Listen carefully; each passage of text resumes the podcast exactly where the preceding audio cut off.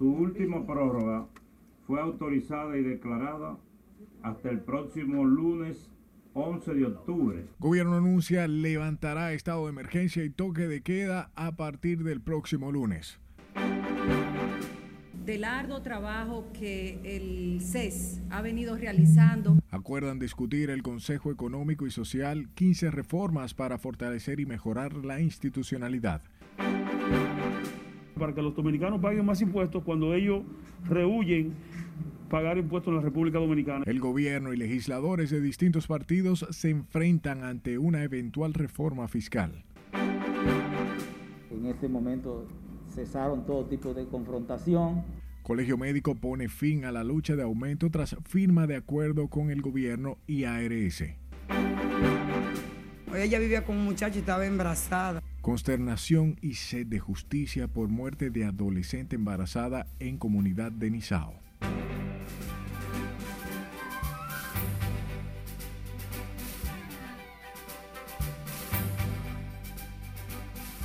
Como siempre le digo, es un placer poder informarle. Tenga un fuerte abrazo de parte de toda la producción y sobre todo la bienvenida. De inmediato comenzamos. Lo hacemos con el gobierno que anunció este miércoles que no solicitará otro estado de emergencia ni tampoco un nuevo toque de queda como medidas de restricción por la pandemia del COVID-19. Esto a más de un año el país quedará libre de esas restricciones. Juan Francisco Herrera se encuentra en el Palacio Nacional con todos los detalles. Adelante, Juan Francisco. Buenas noches. Gracias, buenas noches. El gobierno anunció el fin del estado de emergencia y el toque de queda en todo el territorio nacional, aunque se mantiene el uso de las mascarillas y el distanciamiento físico. Su última prórroga fue autorizada y declarada hasta el próximo lunes 11 de octubre. El anuncio lo dio a conocer en rueda de prensa en el Palacio Nacional el consultor jurídico del Poder Ejecutivo, Antoliano Peralta. La decisión del gobierno entra en vigencia a partir del próximo martes. Gracias a las medidas adoptadas en el marco del estado de emergencia, se ha logrado controlar y mitigar los efectos de la pandemia de la COVID-19 por lo que desde el día 3 de julio de este año, el Poder Ejecutivo implementó el plan de flexibilización de las medidas compuesto por tres fases. Las autoridades están conscientes de los daños que viene provocando la enfermedad, por eso se anunciarán otras medidas. El momento es oportuno para recurrir a medidas alternativas recomendada por la Organización Mundial de la Salud y otros organismos internacionales especializados, los cuales, perdón, las cuales restrinjan a las personas que se encuentran ya vacunadas lo menos posible en sus actividades habituales. Precisamente este miércoles vence el plazo para solicitar una prórroga ante el Congreso del actual toque de queda, que finaliza el próximo lunes 11 de octubre. La próxima semana el Gabinete de Salud anunciará otras medidas para evitar el contagio del COVID-19. Vuelvo contigo. Gracias Juan Francisco por la información. En el marco del diálogo nacional entre el Poder Ejecutivo, los partidos con representación en el Congreso Nacional y el Consejo Económico y Social, acordaron tratar en mesas temáticas 15 reformas para el mejoramiento de la institucionalidad en el país. Miguel de la Rosa nos dice más en este reporte. De las reformas contempladas para ser discutidas en el Consejo Económico y Social, al menos 12 serán analizadas en diálogos temáticos. Punto número uno, composición plenaria, aprobada con modificaciones. Dos, espacios institucionales, aprobado con modificaciones. Tres, mesas temáticas, aprobado con modificaciones. En tanto, el gobierno dispuso retirar del escenario el proyecto de reforma fiscal por razones de tiempo y será consensuada con todos los sectores en otro escenario. Desde nuestro último encuentro, el pasado 15 de septiembre, pues hemos sido todos testigos del arduo trabajo que el CES ha venido realizando y el trabajo que cada uno de ustedes pues ha venido realizando para poder nosotros ya hoy pues dialogar propuestas concretas. Ya depositamos su presupuesto, eh, hay limitaciones en materia de tiempo. También por la seriedad del tema, el presidente Abinader ha, ha pensado visitar a cada uno de los actores fundamentales sentados en esta mesa de manera directa y eh, socializar los, los retos que tenemos como país. Representantes de los partidos políticos y del sector laboral plantearon sus criterios sobre la necesidad de avanzar en la implementación de dichas reformas a fin de lograr un mayor bienestar social. Se privilegia el acuerdo de los sectores tripartitas para el consenso que hay que buscar en esa temática de carácter laboral. En lo referido al código de trabajo. Estamos viviendo como si estuviéramos en una situación de guerra. La violencia está en una tendencia hacia generalizarse y eso hay que pararlo. Debemos crear una cultura de paz en República Dominicana. Entre las iniciativas a consensuar a través del diálogo nacional figuran además una eventual reforma constitucional, pacto eléctrico, la ley de agua, reforma estratégica de seguridad ciudadana, transformación de la Policía Nacional, entre otras normativas. La mesa de los trabajos arrancarán el próximo martes 19 de octubre con un acto oficial del gobierno donde se designarán quienes conformarán cada una de las mesas. Miguel de la Rosa, RNN. Mientras que la propuesta del gobierno de sacar el proyecto de reforma fiscal del diálogo nacional por razones de tiempo encontró posiciones a favor y en contra entre senadores y diputados de diferentes bancadas. Jesús Camilo completa la historia en directo desde el Congreso Nacional. Buenas noches. Muchas gracias, buenas noches. La disposición de extraer el proyecto de reforma fiscal del diálogo nacional tiene como propósito, de acuerdo al gobierno, iniciar el consenso de la pieza y lograr su posterior aprobación en el Congreso Nacional. La propuesta del gobierno de impulsar una reforma fiscal integral en el país encontró el rechazo de legisladores de la oposición, quienes condicionan la aprobación de la pieza. Salió al frente vocero del bloque PLDista en el Senado, Iván Lorenzo, quien aseguró que una eventual reforma no tendría el apoyo del PLD. Un gobierno altamente cuestionado, que su gabinete ha llevado sus fortunas a los paraísos fiscales para evadir los impuestos en la República Dominicana. Entonces tiene que ser muy cara dura para querer imponer una reforma para que los dominicanos paguen más impuestos cuando ellos rehuyen pagar impuestos en la República Dominicana. Me gusta el consenso y todo lo que sea para beneficio de la sociedad dominicana y de la República Dominicana, Víctor Fadul pues lo apoya. Otros legisladores de la oposición fueron más cautos y consideraron necesario impulsar una verdadera reforma fiscal que grave mayor tributación a los sectores más pudientes sin aplicar cargas impositivas a los pobres. El pueblo, la clase necesitada y la clase media no resiste más carga impositiva. Estos son tiempos de crisis, estos son tiempos eh, de pandemia, estos son tiempos en que la población está con la cabeza aturdida. No es momento para eh, cargarle al pueblo una reforma fiscal sobre sus hombros, un pueblo que ha sufrido los embates de la pandemia, donde hemos visto la economía tirar al piso, donde hemos tenido que hacer muchos sacrificios económicos. Sin embargo, legisladores oficialistas y funcionarios estatales plantean que se hace impostergable una reforma tributaria en el país que garantice mayores ingresos al gobierno y mejor bienestar a la población. Se tiene previsto iniciar las discusiones del proyecto de ley de reforma fiscal con los diferentes actores, pasar al Congreso Nacional, donde se espera la suerte que correrá esta iniciativa. Es lo que tengo hasta el momento. Paso contigo al set de noticias. Gracias Camilo por la información. En tanto, senadores reformistas y del PRM propusieron hoy universalizar el impuesto a los bienes industrializados TEVIS y reducir de un 18% a un 10% como vía a bajar la evasión y aminorar el impacto de la reforma en la sociedad. Con más, Nelson Mateo ellos no declararon que tú compraste, yo sé que tú compraste medicina, comida, lo que no pagan, arroz, pan. En el Congreso Nacional esperan la propuesta de reforma tributaria, actualmente en debate en la mesa del diálogo nacional. Para el senador reformista Ramón Rogelio Genao, el gobierno debe enfocarse en mejorar la cobranza y no aumentar las tasas impositivas. Esa es una de las banderas. Igualmente nosotros eh, hemos abogado por la, disminución de la tasa del ITEVI a un 10% y, y, su universalidad. Universalizarlo para, eh, ¿para qué? Para ganar elevación. Elevación en el ITEVI es 40%. ¿Por qué? Porque hay productos exentos y muchos comerciantes eh, inescrupulosos eh, desvían sus ventas en efectivo hacia supuestos productos exentos que no son productos exentos. El diputado José Horacio González, de su lado, considera que la repatriación de los grandes capitales a paraísos fiscales, develada por los papeles Pandora, coloca al gobierno en una situación difícil frente a la reforma.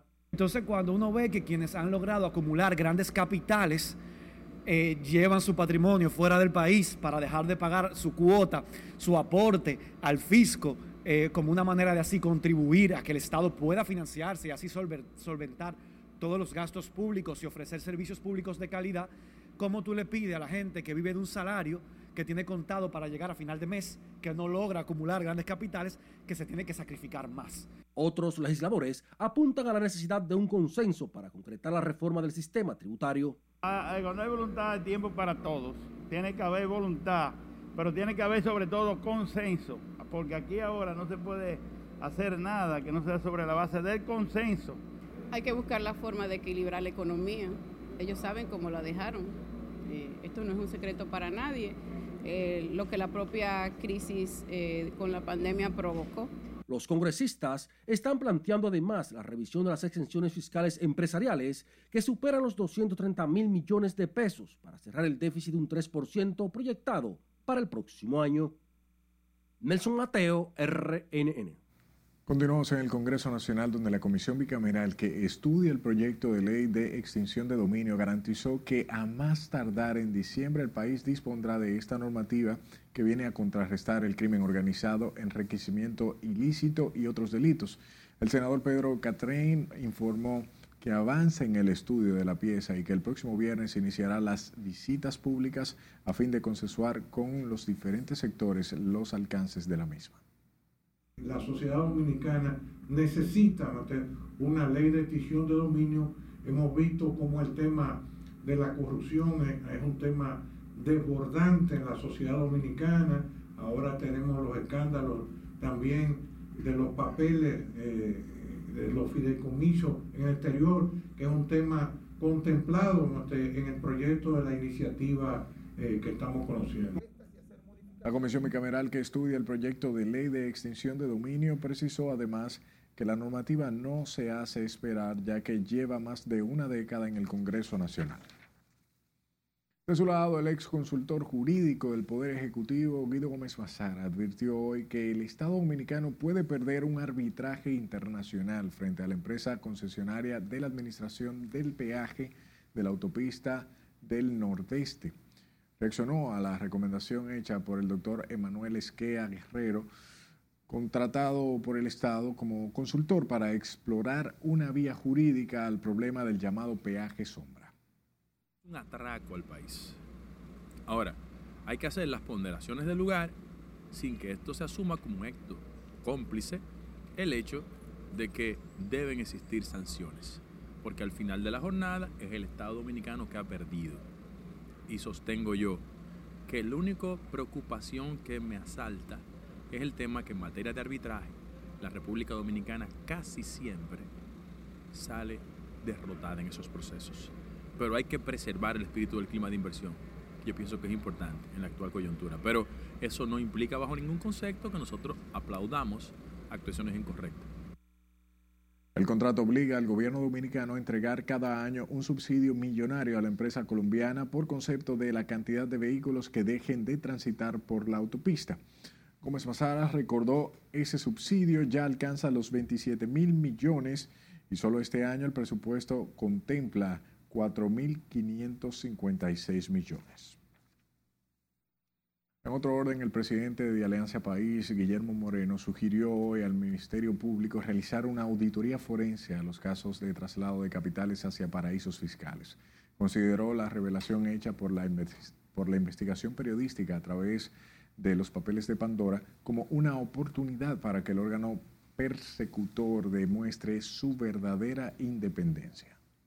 No debe importar quiénes sean los que estén envueltos, sino que ante estas sospechas, ante estos casos, el Ministerio Público tiene que proceder a investigar si efectivamente todo este movimiento de capital hacia estos paraísos fiscales, la creación de estas empresas, fue para eh, ocultar eh, bienes de origen ilícito, para esconder patrimonios o para evadir impuestos. En los Pandora Papers también aparece la ex vicepresidenta de la República, Margarita Cedeño, y dos senadores con empresas offshore. Y a propósito, legisladores manifestaron posiciones a favor y en contra sobre la propuesta de la Junta Central Electoral de liberarse de la responsabilidad de organizar las elecciones internas de los partidos en una eventual reforma a las leyes electorales. El diputado oficialista Elías Báez aseguró que es a la Junta quien le corresponde supervisar, arbitrar y garantizar la transparencia de los procesos internos de los partidos, mientras el exdiputado de Ultramar, Marcos Cross, considera lo contrario. No estoy de acuerdo con esa posición de la Junta. Sería un retroceso que los partidos vuelvan a organizar sus convenciones internas producto de que tú no puedes ser juez y parte. Y entonces ahí se estilan muchos intereses en los partidos. Debe de haber un árbitro imparcial. Yo entiendo que la Junta Central Electoral debe supervisar las elecciones internas de los partidos y no organizarla ella. Es una misión de cada partido. El oficialista Elías Báez consideró además que la supervisión y organización por parte de la Junta de las primarias de los partidos garantiza mayor transparencia en los procesos electorales internos. Vea siempre en tiempo real nuestras emisiones en la página web rnn.com.do, al igual que nuestras redes sociales, arroba noticias rnn, sus denuncias a este número de WhatsApp. Anótelo, 849-268-5705. Y escuche las emisiones en podcast. Spotify, Apple Podcasts, Google Podcasts y plataformas similares. Nos encuentra como Noticias RNN. Yo estoy destrozada como abuela que soy. Nos vamos a la pausa. Al regreso conocerá de la trágica muerte de una adolescente embarazada en Nizao. Además, le contamos de los pronósticos que hace el Banco Mundial sobre la economía dominicana. Esto y más luego de la pausa. No le cambie.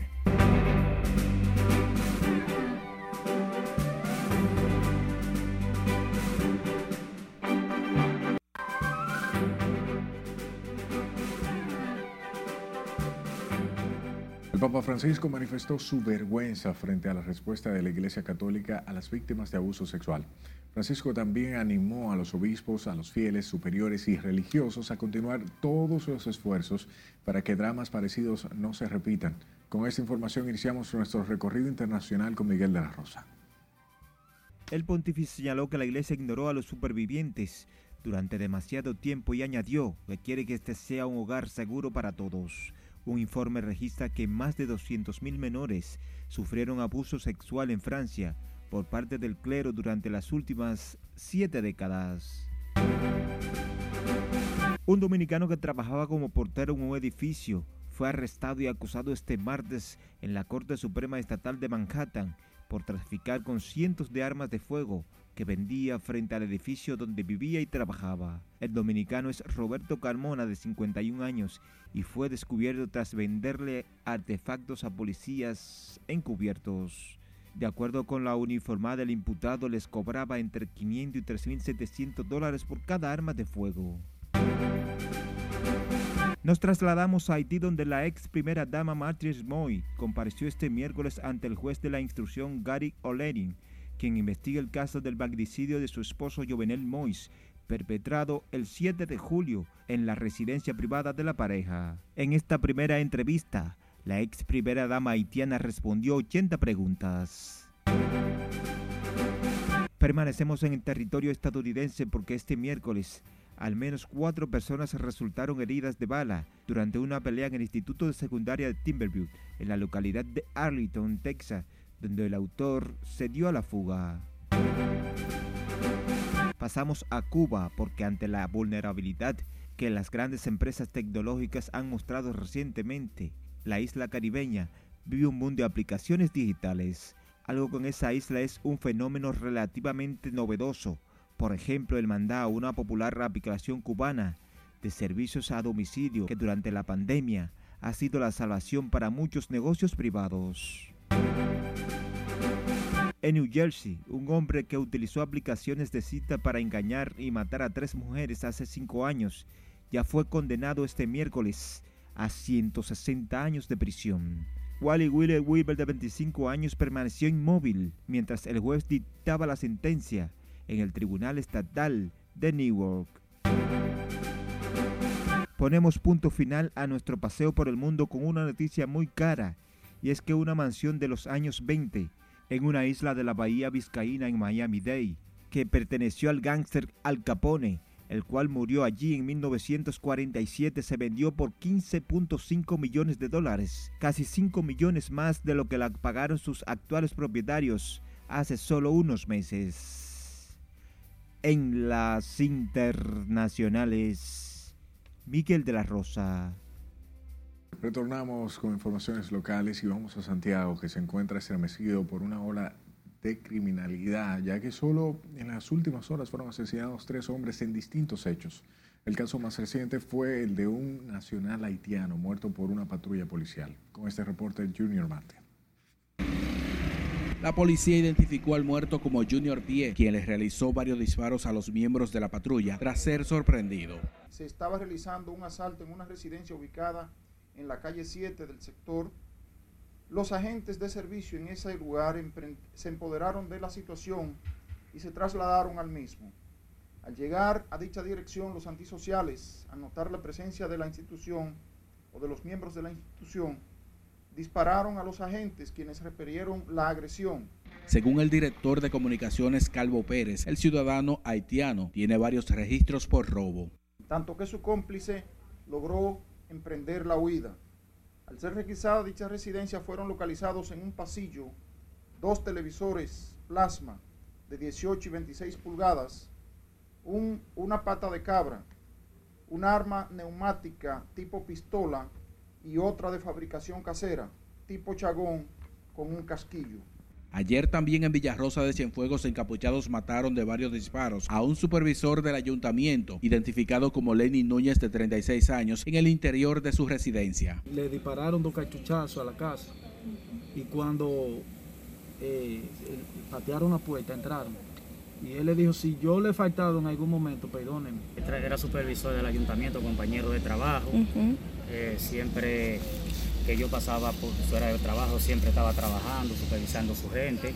Entre las víctimas de la ola criminal está incluido el estudiante Ángel Javier Pérez, de 16 años de edad. Según el reporte oficial, desconocidos lo atacaron a tiros en el sector Pekín, al sur del municipio cabecera. En Santiago, Junior Marte, RNN. Sepa que están a disposición del Ministerio Público, un oficial y tres alistados, los cuales se desplazaban a bordo del camión de la Armada que se observa siguiendo a la asesinada arquitecta Leslie Rosado. Los militares están detenidos y se encuentran actualmente bajo control de la Oficina de Asuntos Internos de la Armada de la República Dominicana. La institución ha solicitado la integración de una comisión mixta para realizar una profunda investigación para ayudar a esclarecer el hecho donde perdió la vida Leslie Rosado. Por otro lado, el dirigente del Partido Revolucionario Moderno, Rafael Fafa Tavares, atribuyó los altos niveles de delincuencia y criminalidad a la descomposición social. El dirigente político entiende que la delincuencia es un problema de todos. Afirmó además que debe atacarse de manera integral. Yo creo que todo lo que se pone en evidencia es verdad que este es un país en descomposición y que estamos obligados a recuperarlo, rehacerlo. Y ahí obliga a que enfrentemos los desafíos de la justicia, pero también que se piense no solo en la seguridad, sino en la formación. La educación sigue siendo un desafío profundo. Rafael Fafa Taveras dijo hay que realizar las transformaciones necesarias para mejorar el accionar de agentes policiales frente a la ciudadanía. Y la vicepresidenta de la Asociación de Industrias de la República Dominicana, Cícera Almanzar, consideró que la violencia y criminalidad incidirá de manera negativa en el clima de negocios en la República Dominicana. Planteó evaluar los factores generadores de violencia previo a la propuesta de reforma de la policía. Eh, tiene que ver un poco con lo mismo que está pasando, de las carencias que tiene la sociedad, de los valores, eh, que, de la falta de, de oportunidades.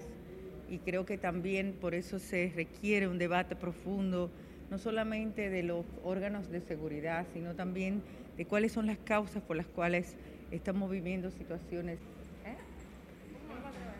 industria habló al ser consultada sobre un informe divulgado ayer por la ANGE y USAID, el cual revela que el 95% de los empresarios considera la inseguridad ciudadana como el principal escollo para desarrollo económico y social.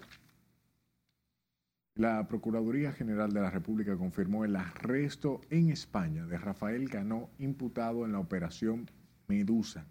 Cano fue apresado por la Interpol quien tenía una alerta roja y tan pronto sea traído a territorio dominicano será recibido por migración y luego entregado a la Procuraduría que solicitará medida de coerción. Rafael Stefan Cano sacó, eh, se desempeñó como director del Gabinete de Procuraduría General de la República durante la gestión de Yanalain Rodríguez, principal imputado en la Operación Medusa. Contra Cano está acusado de forma de formar parte del supuesto entramado de corrupción por el que guarda prisión el ex procurador Jan Alain Rodríguez. Y el Movimiento Rescate Jurídico Nacional interpuso una querella ante la PEPCA contra el alcalde de La Romana, Tony Adames, por supuesta malversación de fondos para financiar sectores oscuros. Rafael Linares dijo que el presupuesto aprobado para el presente año en esa alcaldía asciende a 357 millones de pesos.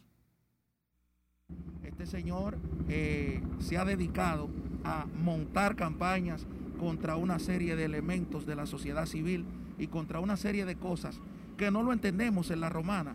Y la romana es un pueblo que merece otro camino, merece otro destino. La romana si eligió un alcalde y el ayuntamiento le aprobó 357 millones de pesos. ¿Por qué dedicarlo a otra cosa? Bueno, nosotros esperamos que la augusta magistrada Miriam Germán Brito, Jenny Berenice Reynoso, Wilson Camacho, hagan su trabajo, ya que han demostrado que son la luz que tiene este nuevo gobierno del presidente Luis Abinader, que es un país que clama justicia de hace años.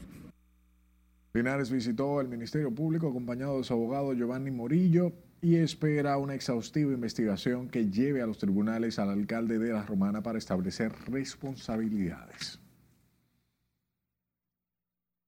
Cambiamos de tema, ya que ejecutivos de la Bolsa Agroempresarial Dominicana atribuyeron a las variaciones en la tasa del dólar el incremento en el transporte de productos e insumos hacia territorio dominicano llama al gobierno a conversar con los productores locales para llegar a un acuerdo que permita estabilizar los precios de los alimentos que han experimentado alzas en los últimos meses.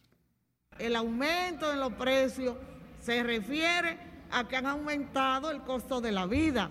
Aumentó el dólar, aumentó el transporte, se, traduce al costo de los insumos, al costo del pago del el obrero, que también se subió el salario, de manera que todos esos costos se van a reflejar en el costo del producto. La Bolsa Agroempresarial Dominicana anunció que subastará el jueves 14 del mes en curso diferentes mercancías y equipos electrónicos como generadores eléctricos, equipos de refrigeración para cocina y otros.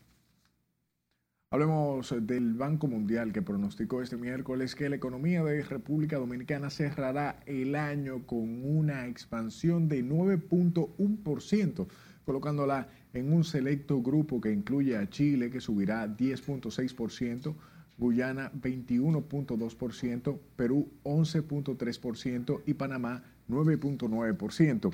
En un informe presentado en Washington titulado recobrar el crecimiento, reconstruyendo economías dinámicas post-COVID con restricciones presupuestarias. El organismo advirtió que las secuelas de la crisis de la pandemia llevarán años en desaparecer si los países de América Latina y el Caribe no toman medidas inmediatas.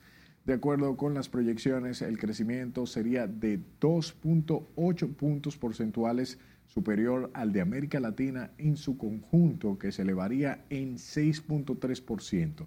Sin embargo, si ocurriera como plantea el Banco Mundial, la mejoría en la economía local estaría próximo a los pronósticos del Banco Central, que prevé un aumento de dos dígitos o más, es decir, de un 10%. No hay excusa para no estar informado.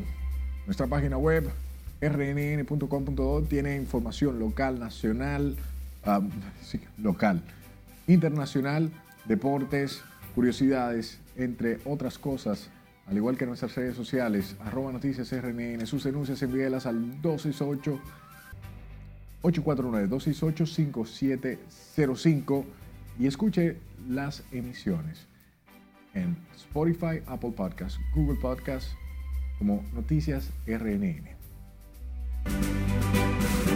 Los médicos no iremos, eh, seguiremos trabajando a nivel de las clínicas. Nos separamos por un instante y cuando estemos de vuelta le diremos por qué el Colegio Médico dejó sin efecto la huelga contra las ARS. Seis casos de embarazadas sin vacunar que tuvieron y están en cuidado intensivo. También sabrá la preocupación de médicos y expertos por el repunte de los casos de COVID. Esta es emisión estelar de RNN. Ya regresamos.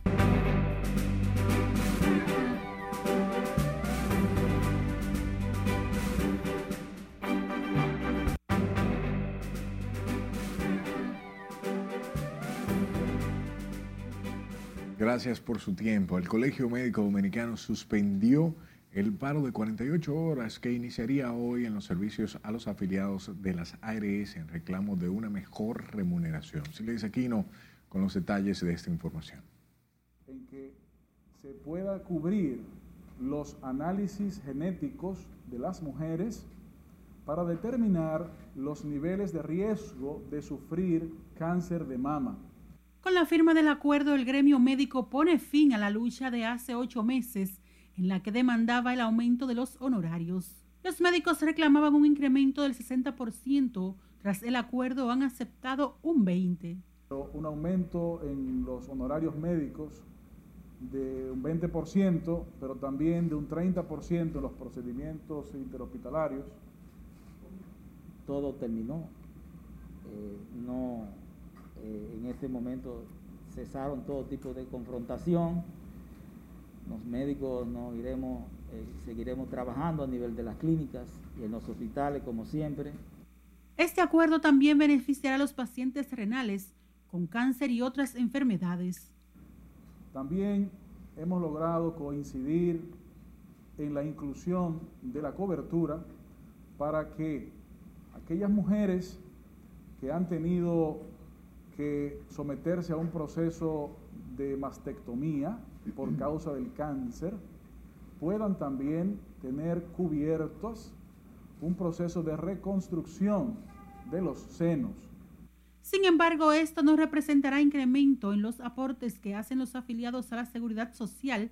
También contempla liberar las recetas médicas. Pero no se le va a aumentar un solo peso a esas aportaciones. Eso viene del fondo, reitero, para el cuidado de la salud de las personas y no implica ningún sacrificio ni para el trabajador ni para el empleador.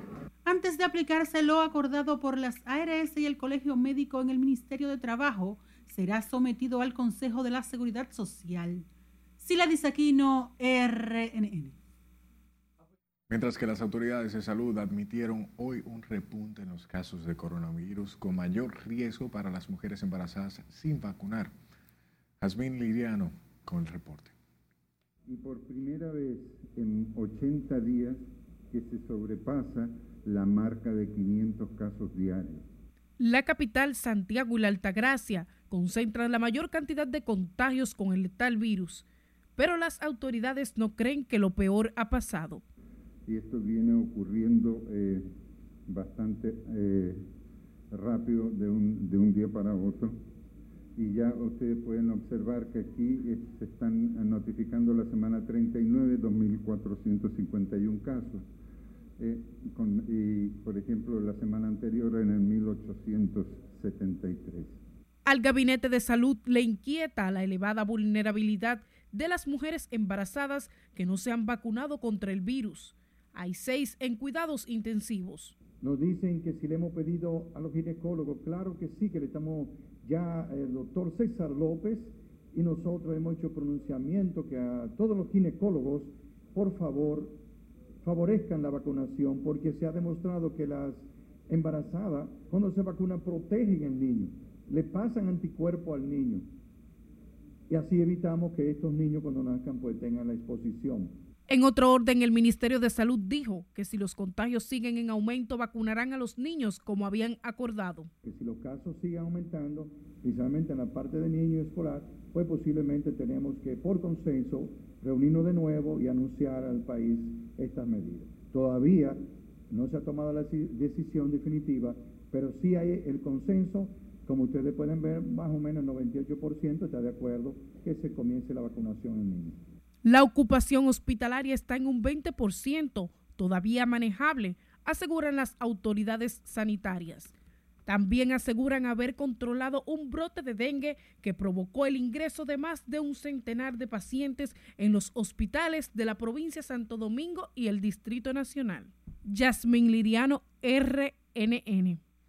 Precisamente el ingreso de pacientes contagiados sigue en aumento en los hospitales de la provincia Santo Domingo y el Distrito Nacional, incluidas las unidades de cuidados intensivos. La última semana el promedio diario de contagios supera los 500. Laura Mar estuvo en los centros hospitalarios y preparó la historia. Yo mismo al papá mío le, le decía, bueno, usted tiene complicaciones, tiene que cuidarse, tiene que ir al médico. Los hospitales COVID de la capital se han vuelto a reactivar en los últimos días por un ligero incremento en los ingresos por la enfermedad. Muchos lo atribuyen a la relajación de los protocolos preventivos y la resistencia al uso de las mascarillas. Una no se está cuidando y quizás uno mismo no toma la medida necesaria. Ese es un problema que va aumentando cada día más y uno mismo debe de cuidarse porque no el otro no te va a cuidar a ti mejor que tú porque la gente no se quiere cuidar no se quiere proteger que andan así en los lugares usted lo ve lleno. Y si uno si tienen, si, si hay 100, un solo tiene mascarilla, así no estamos en nada. En las afueras de las unidades COVID de algunos centros de salud, varias personas esperan información sobre sus parientes en estado crítico. Claro, y más ella, ya ella es una persona muy mayor y a pesar de eso tiene su, su diagnóstico aparte, que es, ella es una persona especial, o sea que no entiende que está sola. En las últimas 72 horas, las autoridades sanitarias reportaron 1.272 nuevos contagios por la enfermedad. Este miércoles, las autoridades de salud dan cuenta de unos 746 nuevos contagios para un total de 7.055 casos activos, con lo que la positividad acumulada aumentó hoy a 7.96%. Hoy tampoco hubo decesos y los contagios acumulados son 362.849 y 4.056 los fallecidos desde el inicio de la pandemia. Las autoridades de salud insisten en que la vacuna contra el COVID es la única herramienta para combatir la expansión de los contagios y evitar episodios graves por la enfermedad. Laurila Mar, RNN. Mientras, los centros de vacunación aún no inician la inmunización en niños a la espera de la autorización de las autoridades, pese a haber sido acordada por el Gabinete de Salud, el Colegio Médico y las sociedades especializadas, todavía algunos dudan de la conveniencia de inmunizar a los menores de edad entre 5 y 10 años. apruebe, entonces que ya el sistema del Ministerio de Salud Pública lo apruebe, entonces se va a dar la capacitación a cada una de las áreas. Entonces así entonces eh, se va a hacer el protocolo para empezar a vacunar a los menores de edad. Bueno, yo lo veo muy bien, la vacunación de los niños, porque que ellos la necesitan para la cuestión de su escuela, para su estudio. Yo mismo tengo un par de nietas ahí, dos o tres nietas que están en la escuela y yo quisiera que lo vacunaran. La vacuna yo encontré muy bien, yo tengo mis tres vacunas. A mí no me dio ni gripe, ni nada, ni nada, seguí igualito.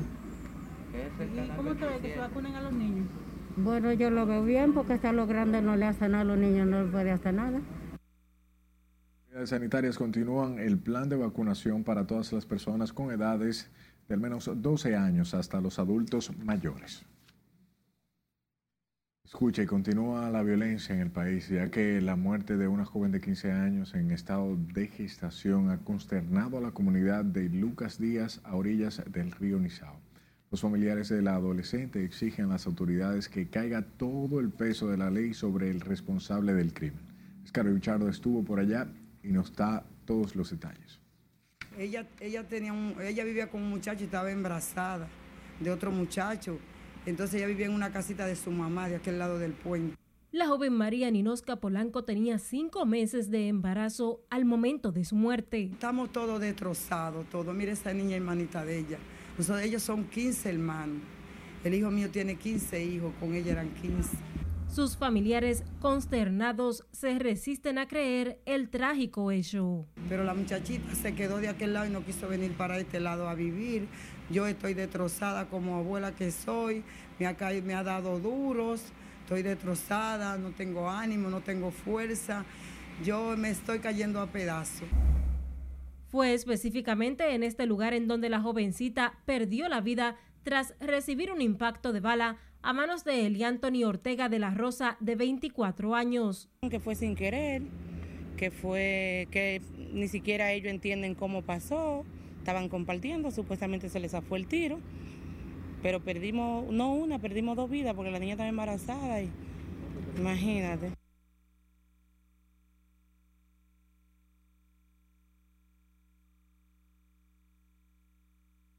Justicia porque, ¿cómo le digo? Ok, es una niña, ella tiene 15 años, pero yo no creo que nadie deba de que, que, que, estaban jugando, que esto, no, con, con de fuego no se relaja. Eso no, eso no, eso no es juego.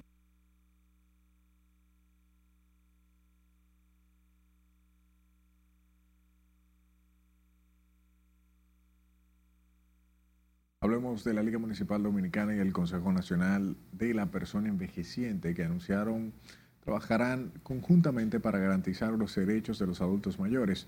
Ambas instituciones firmaron un acuerdo de colaboración comprometiéndose a fortalecer la Ley 352-98 sobre protección de la persona envejeciente en todo el país. Lo que hace el ayuntamiento en ese territorio debe procurar mejorar las condiciones y calidad de vida de la gente. Y esa es una tarea permanente de los gobiernos locales y de todas las instituciones públicas que no debemos perder de vista al formular, elaborar y poner en práctica políticas públicas. Una forma de nosotros repetir, de nosotros cuidar los envejecientes, una forma de nosotros perpetuar nuestra especie, pero perpetuarla con dignidad y con decoro. Y una forma de nosotros garantizarle a los envejecientes que van a, envejecer en el lugar correcto, en el lugar adecuado y en el lugar digno que ellos se merecen por la obra que han realizado anteriormente. El CONAPE y la, el CONAPE la Liga Municipal identificarán y gestionarán espacios que puedan ser utilizados para la instalación de hogares de día para adultos mayores en los distintos municipios, así como en los distintos municipios del país. La rectora de la Universidad Autónoma de Santo Domingo manifestó su confianza en que el gobierno autorizará los 13 mil millones de pesos adicionales solicitados para aliviar el déficit financiero. Emma Polanco expresó que solo en el nuevo semestre se inscribieron 115 mil nuevos alumnos y apeló a la sensibilidad del gobierno para atender las necesidades de la UAS no hemos tenido un presupuesto, porque ah, desde el 19 nosotros no hemos tenido aumento del presupuesto de la universidad. Es decir, que esperamos la sensibilidad del señor presidente, sabemos que él entiende que para usted impartir docencia con calidad requiere de inversión, inversión a todos los niveles, tanto en equipo como en la gente. La rectora de la UAS afirma que la docencia en la modalidad presencial y virtual se desarrolla con normalidad en el actual semestre. Pasemos a San Juan de la Maguana, donde el sector Mano Guayabo tiene todas sus calles en mal estado, lo que dificulta la movilidad vial y afecta la calidad de vida de sus residentes. Nos cuenta más Julio César Mateo. Más que la crisis económica y el elevado precios de los alimentos, las deterioradas calles son el principal problema de los habitantes de Mano Guayabo. Bueno, nosotros tenemos aquí un largo tiempo. Esto se peló cuando se estaba arreglando esa calle. Nos dijeron que venían a arreglar ese pedazo, lo quitaron de ahí. Eso cuando llueve es un pandemonio. Los hoyos llenos de aguas negras causan el deterioro de los vehículos que por allí transitan. Bueno, le pedimos a la síndico y a todos los líderes que están encargados de dirigir el pueblo que por favor hagan caso a, a la problemática de este sector porque la gente no puede caminar. Cuando llueve, el lodo es inclemente, unido al monóxido de carbono expedido por los vehículos. Esta gente dice que vive en medio de una cápsula contaminante que amenaza su salud. Se puede ver en qué condiciones está, este pedazo de calle y por aquí ninguna de las autoridades nunca han hecho nada. Ya es, esa calle tiene así más de un año. Y nosotros por aquí cuando llueve esto es un caos, parece la Venecia sanjuanera. Nosotros esperamos que alguien se apiade de nosotros y que por favor nos arreglen este pedazo de calle. Fíjate los vehículos que no pueden cruzar. Se quejan de que pese a estar ubicado en el centro de la ciudad, ninguna autoridad le ha puesto caso a la situación de las calles de Mano Guayabo. Se hacen algo por nosotros, que son van a hacer los mosquitos, van a acabar con la gente, patrón, a ver si viene alguien se condole de nosotros aquí que la calle es tan mala, a ver si no la arregla. Miren cómo está esa calle ahí. Los residentes en Mano Guayabo esperan que las autoridades resuelvan la situación del mal estado de sus calles antes que la acumulación de aguas negras genere un brote de enfermedades. En San Juan de la Maguana, Julio César Mateo, RNN. El Ministerio de Obras Públicas informó que a partir de este viernes y hasta el domingo procederá a reparar el puente Francisco Peinado en Villamella en horario de 9 de la noche hasta las 6 de la mañana. El cierre, de acuerdo con el Ministerio de Obras Públicas, será con el objetivo de dar continuidad a los trabajos de sustitución de las juntas de expansión y someterlo a otras labores de mantenimiento. La interrupción del tránsito será en sentido norte-sur, es decir, el carril que va de Villamella hacia el Distrito Nacional. Una vez concluidos estos trabajos, los usuarios contarán con un sistema de juntas totalmente remozado según la entidad vamos a estar mejor acomodados, vamos a tener un, nivel de trabajo más alto. Pasamos a nuestra última pausa. Al volver tenemos detalles de cómo marchan los trabajos de remozamiento de la Duarte con París.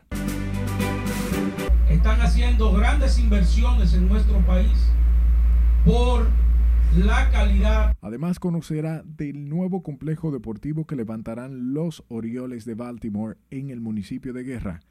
En instantes, todos los detalles. Ya volvemos.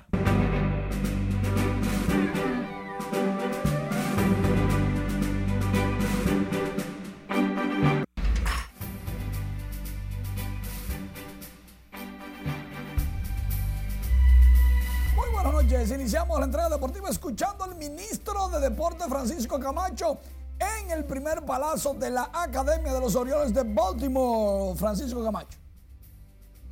No puede existir béisbol de grandes ligas en la República Dominicana, pero también nosotros necesitamos que Major League se fije y permanezca en nuestro país.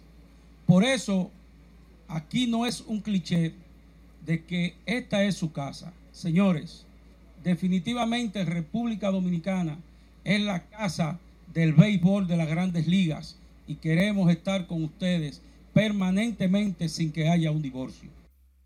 El presidente Luis Abinader da el palazo de inicio de los trabajos para la construcción de la Academia de Béisbol de la franquicia Los Orioles de Baltimore de la Liga Americana del Béisbol de las Grandes Ligas en Cabreto Guerra, Santo Domingo Este.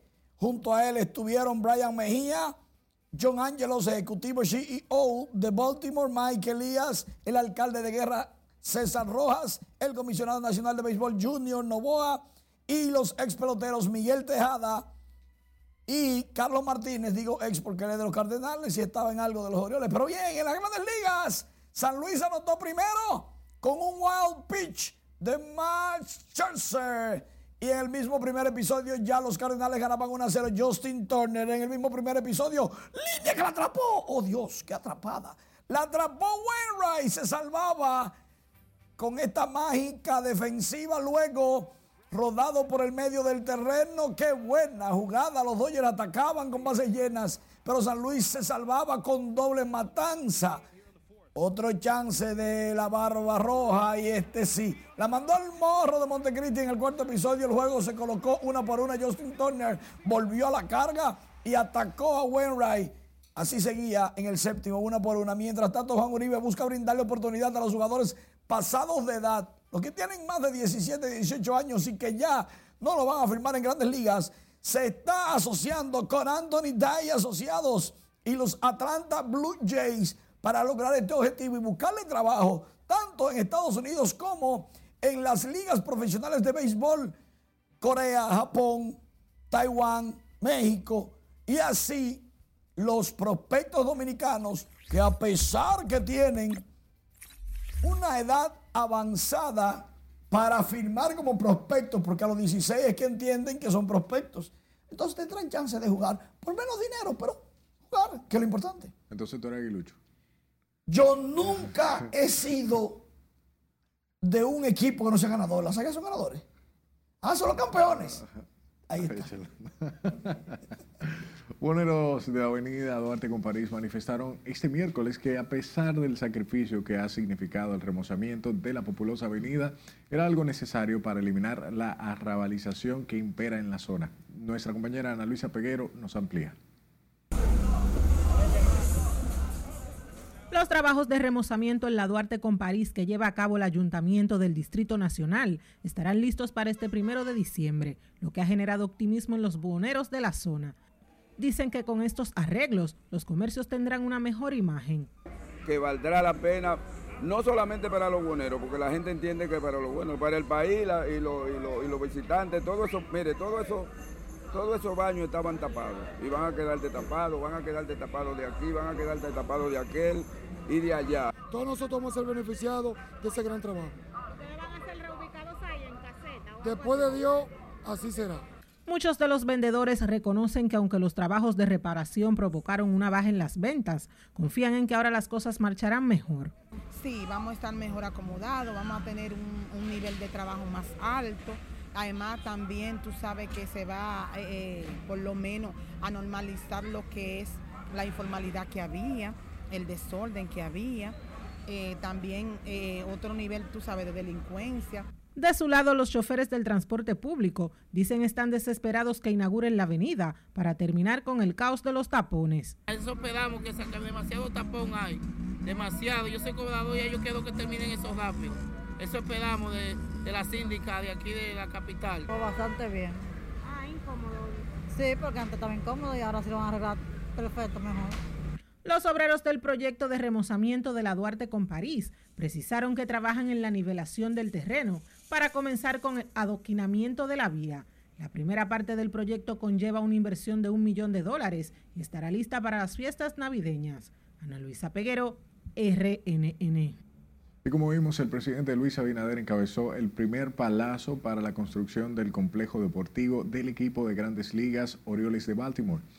Esto en la comunidad Cabreto, Guerra, provincia de Santo Domingo. El complejo será construido con una inversión millonaria y generará cientos de empleos según ejecutivos del proyecto. Laura Omar nos cuenta. No puede existir béisbol de grandes ligas en la República Dominicana. Según el vicepresidente ejecutivo de Baltimore, la prioridad es promover el desarrollo de nuevos talentos de los jóvenes en esa comunidad. El proyecto será levantado en unos mil metros cuadrados. Pero en esta ocasión hay un detalle muy especial en el caso de los Orioles porque luce que es prácticamente imposible usted competir en grandes ligas en cualquier nivel si usted no tiene presencia en la República Dominicana.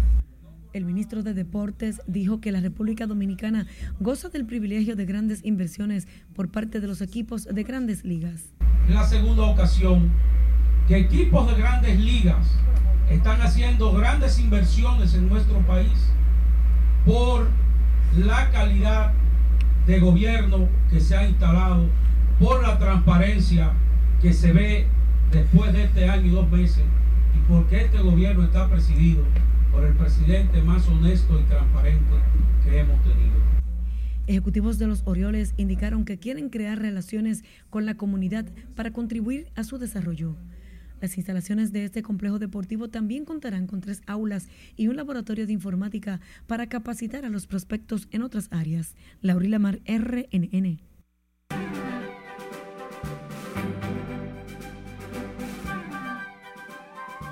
Hola, ¿qué tal? Buenas noches. El cantautor cubano Francisco Céspedes se presenta este viernes en el Teatro Nacional y sigue sumando artistas invitados a su concierto.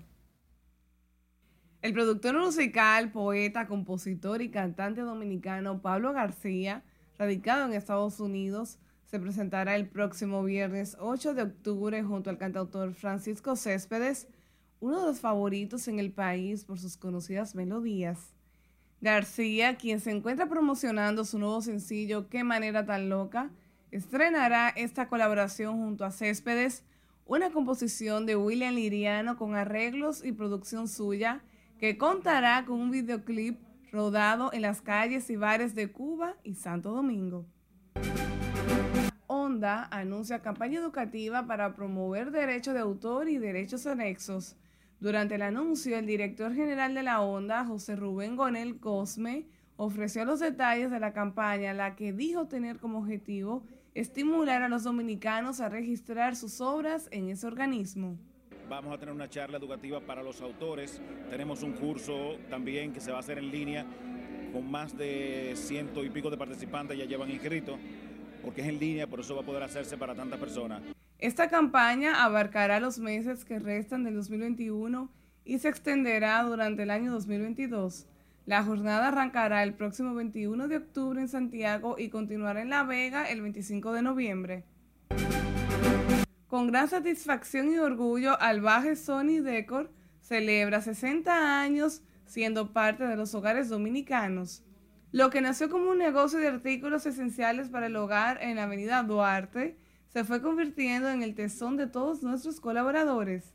Es una forma de celebrar hoy, agradecer a todos nuestros clientes, amigos relacionados por ese apoyo incondicional que nos han dado para poder permanecer ese tiempo en el mercado dominicano. De la mano de la reconocida diseñadora de interiores, Yasmín Arneman, junto al equipo de Arbaje Sony Decor, la empresa ha preparado una exposición retrospectiva del diseño de interiores desde los años 60 hasta nuestros días.